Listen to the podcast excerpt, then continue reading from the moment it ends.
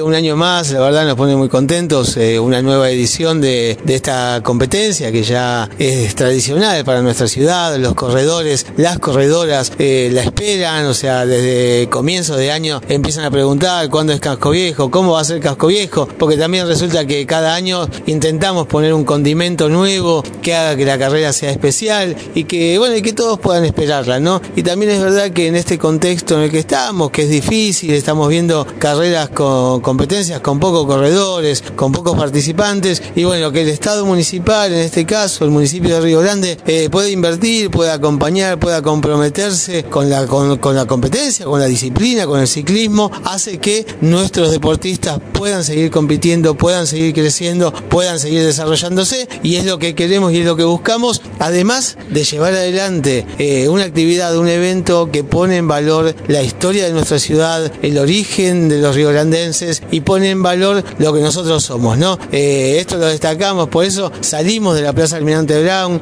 llegamos a la Plaza Almirante Brown y bueno, celebramos a nuestros, eh, a nuestros pobladores, eh, a nuestros antiguos pobladores, a nuestros pueblos originarios y a lo que somos, ¿no? Riograndenses. ¿Alrededor de cuántos inscriptos hay en esta oportunidad?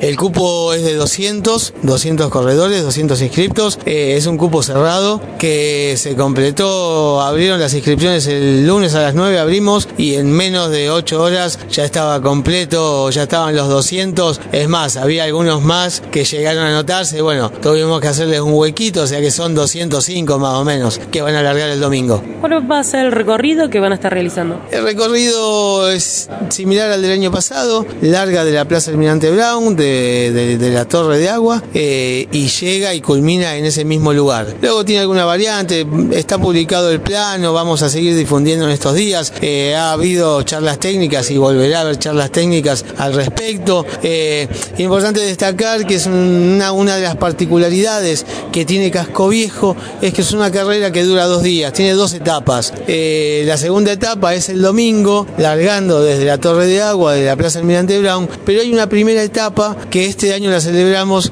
la realizamos en el Polideportivo Malvinas Argentinas, en el barrio Malvinas Argentinas. Bueno, ese prólogo eh, suma un tiempo para el corredor que se agrega, se suma al tiempo de carrera.